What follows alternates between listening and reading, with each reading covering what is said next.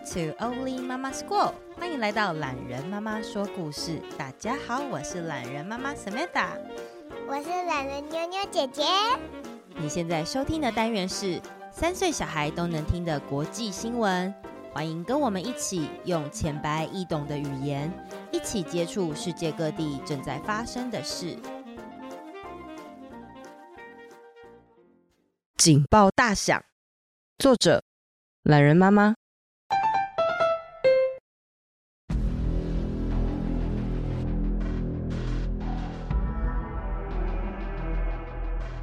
二零二四年一月九日，星期二下午三点多，所有人的手机突然一阵强力的震动。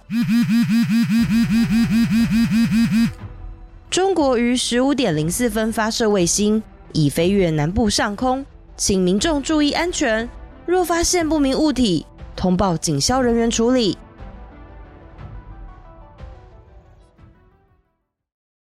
吓我一跳，我还以为是地震。为什么中国发射卫星？妈妈，你的手机会震动啊？嗯，几乎每个大人都会有一只手机，可以方便联系事情、工作，或是用来让小孩可以听故事。也因为如此啊，如果政府要公告一件紧急又重要的事情，你猜他会怎么做？嗯，他会传讯息。对，算是类似的概念。政府和负责设定通信的四 G 业者合作，要是出现了重大的事件，比方说地震、海啸、台风或是豪大雨，就会依据影响到的区域，透过手机来广播。这一套系统英文简写是 PWS，也就是 Public Warning System，由中央跟地方政府所发布。依照国家的灾害防救科技中心所规划，可是今天没有地震，也没有台风啊。嗯，刚刚说的 PWS 警报系统会分成四种情况发出，有测试用的，也有警讯通知或是紧急警报，最后呢是国家级警报。测试用的很偶尔会发，来确定系统正常运作。警讯通知呢，则是和大家生活息息相关。比方说水库要放水啊，土石流警讯，或者国际旅游灾情。紧急警报的话，通常是疏散或者是避难的通知。那国家级的警报呢？国家级的警报啊，比方说比较大，超过五级的地震，或是空袭警报，这种全国人民同时要留意的事件。不过今天为什么会有警报呢？主要是因为我们邻近的国家中国。发射了卫星到太空，卫星是透过火箭发射上去的。当燃料都烧完之后，火箭为了要变得更轻，它就会更加速推进。这时候啊，就会慢慢的脱落一些承载火箭的发动机。哇，所以这些发动机会从天空中掉下来吗？嗯，通常在发射火箭以前，科学家们会精密计算好轨道。如果有零件在火箭上升的时候坠落，也会在大概的范围。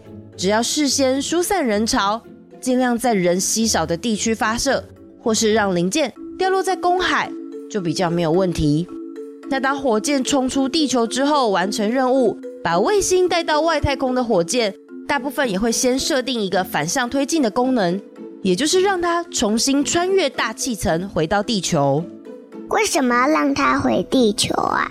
嗯，就想我们去一些没有办法处理垃圾的离岛时，都会要把垃圾带回台湾嘛。那太空当中没有可以处理太空垃圾的太空站啊。如果呢，让零件用铝之类熔点比较低的材质来制造，当它冲破大气层的过程啊，就可以瞬间被烧掉，也比较不会造成垃圾的问题哦。那也有带不回地球的零件吗？呃，这类型的太空垃圾啊，可以分成可以控制，还有不能控制两种。不能控制的残骸需要随时监控，并且预测它可能的坠落位置，像是发布警报，让在附近的居民可以疏散。那可以控制的太空垃圾呢，通常会经过规划，让它顺着轨道。掉在目前啊，位于南太平洋中心的无人点。哦，说到这边，无人点呢，在国际间叫做 Point Nemo，就是《海底总动员》里面的小丑鱼尼莫哦。哈哈，为什么？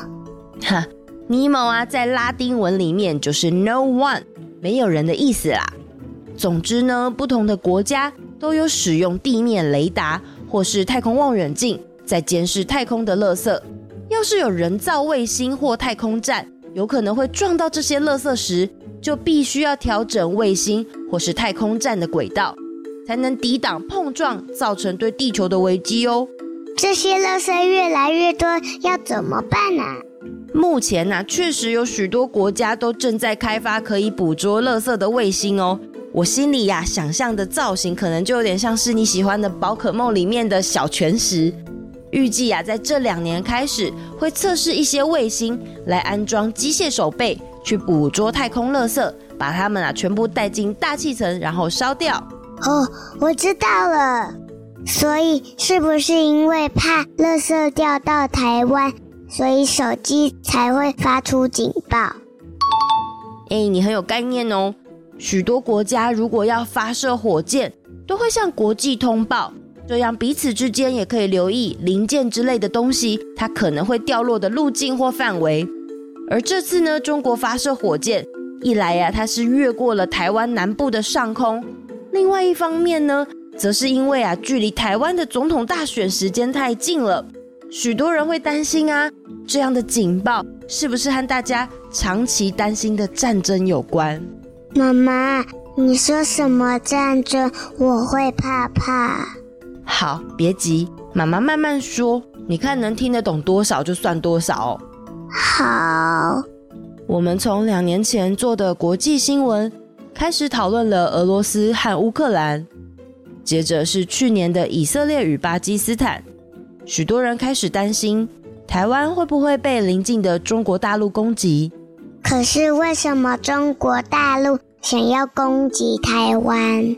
原因很多啊，主要是台湾在地图上的位置是对美国还有中国很重要的第一岛链的正中间。你想象一下，从日本南边的琉球群岛连线到台湾，再连线到南半球的纽西兰，这一条线就是我刚刚说的第一岛链。它的左边是中国、俄罗斯，那这条线的右边过去的海就是太平洋，太平洋在过去就是美国。中国如果拿下正中央的台湾，就等于打开了可以和美国争霸太平洋的大门。妈妈，那怎么办？怎么办哦？我们当然要做好准备啊！战争不一定总是会有恐怖的飞弹或是武器哦。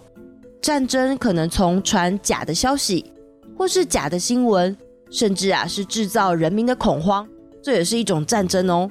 这种心理战术又叫做认知作战。认知作战，比方说啊，我每天如果都跟你说这一本数学太难了啦，小朋友一定不会写，然后每天别班的人都来告诉我们，哎呀，数学真的好难哦，一定考不好啊。先让你对把数学算好这件事彻底失去信心。等到真的要考数学的时候，如果有一题他可能要想比较久一点，比较有挑战，你觉得你心里会怎么想？嗯，太难了，放弃好了。很有可能嘛。那既然讲到数学啊，你知道一颗飞弹大概要多少钱吗？不晓得诶。一颗飞弹的价钱呢，大概都要几百万美元哦，那是一笔很高的金额。如果啊要攻击台湾，所有具有战略价值的目标，就需要非常非常多的飞弹。除了飞弹之外，无论是空袭或是渡海，中国的解放军如果要顺利的攻打台湾，其实都不是一件容易的事。对他们来说，去释放假的消息呀，或是花钱买广告投放，甚至啊是经营一些很容易流行起来的媒体平台，像是抖音，或是一些流行的歌曲。让大家平常觉得听了无关紧要，但是啊，一到关键时刻就把假消息一次放出来，中招了都不知道。对他们来说，其实花的钱更少，或许还更有效呢。我以为那些影片就是好玩唱歌而已耶。你知道吗？网络影片红的速度很快，有时候啊，我们大人也很难去分辨什么消息是对的，什么是错误的。那该怎么办？嗯，我在想，如果不是自己完全确定的事情，尤其是会引起不安的讯息，可以先再三查证消息的来源。如果还不确定真相，就不用特别散播出去，造成他人的恐慌啊。另外呢，平常我们一家人在一起的时候，就可以多多讨论。如果战争突然来了，要约在哪边见面？你知道吗？你学校的联络本上就有写下，如果啊有紧急事件发生的时候，要在哪里会面哦。要是联络不到家人的时候啊，我现在就跟你说，你可以待在你的国小。你要相信，妈妈一定会去你的国小找你。如果小朋友们对于这类的资讯还有不清楚的地方，懒人妈妈也想推荐大家一本书。我自己觉得九岁以下可以亲子共读，九岁以上的话呢，可以试着自己读读看。这本书是由字母文化编辑出版，叫做《黑熊学院少年防卫课》。除了心理战等观念呢、啊，也有讨论避难准备等实用的资讯。我准备了两本，预计一月十三日星期六在脸书粉专上分享，然后在一月十七号星期三的时候抽奖。无论大人或小孩，或许对于战争都没有想象中了解，但我觉得这是一个很重要的事情。希望可以抽出两位听众，赠送这本书，让大家面对战争都可以更从容。更有准备。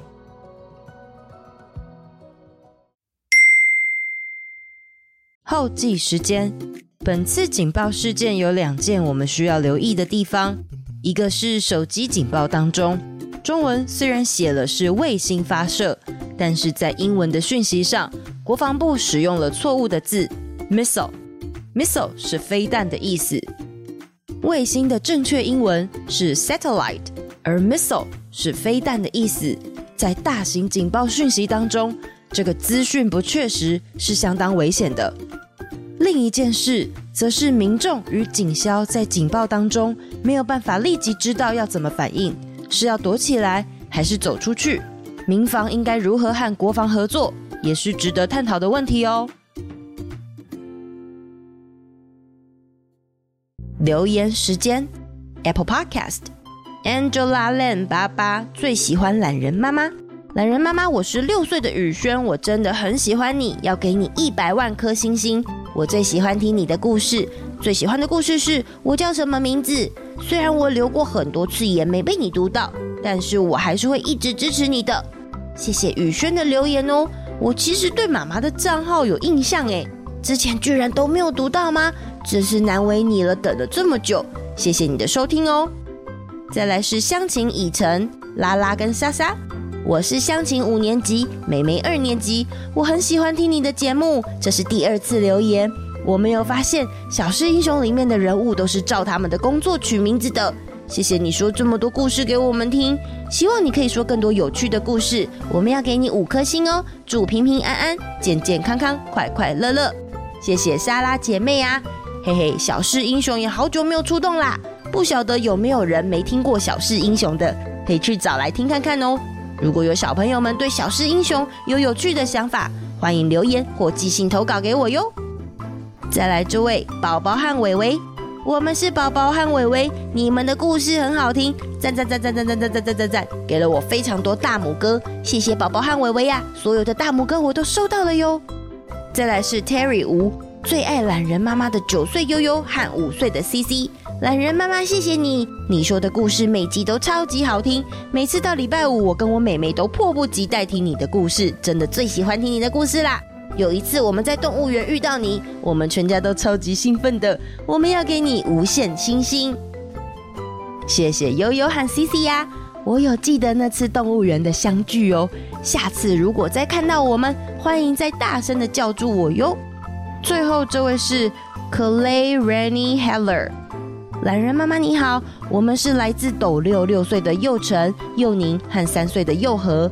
我们每一个故事都好喜欢，听再多次都不会腻。佑成哥哥最喜欢跟机器人有关的故事，每天都在问妈妈谁是最强的机器人，谁是最弱的机器人，还有这一点也不好笑，每次都听得哈哈大笑。幼宁最喜欢森林小学系列和所有有公主的故事，希望懒人妈妈可以创作更多有关公主的故事。幼和虽然很像不怎么认真听，但却把故事完美的融入在日常，都用机器人的声音，还有外国人说话的腔调跟妈妈说话。陈宁和真的超喜欢听懒人妈妈说故事，在车上听，就算已经到目的地，还是要求把故事听完才要下车。感谢懒人妈妈让爸妈开长途车时不会再被三宝到了没？快到了没？要下交流道了吗？轰炸。虽然有时候爸爸会和三宝争要听流行歌还是懒人妈妈，答应陈宁和要帮他们留言的妈妈今天终于记得了，一打就打了一大串。但为了避免被三宝妈妈，懒人妈妈什么时候会念到我们的留言？轰炸！拜托懒人妈妈一定要念到我们的留言。其实也听故事听得很开心的妈妈代留哦，谢谢陈宁和三宝的妈咪呀，这真是一段很长的留言。希望你们到目的地以前就听到了。如果还没到目的地，记住记住，别再问了。如果到了，你爸爸妈妈会跟你说的。如果你从窗户旁边看，旁边都是一堆车，好像还在桥上，不像是要靠边停，那你就还在交流道上，别急。无论是机器人、公主还是外国人，希望你们听故事的一路上都能平安顺心。那我们下次见喽，拜拜。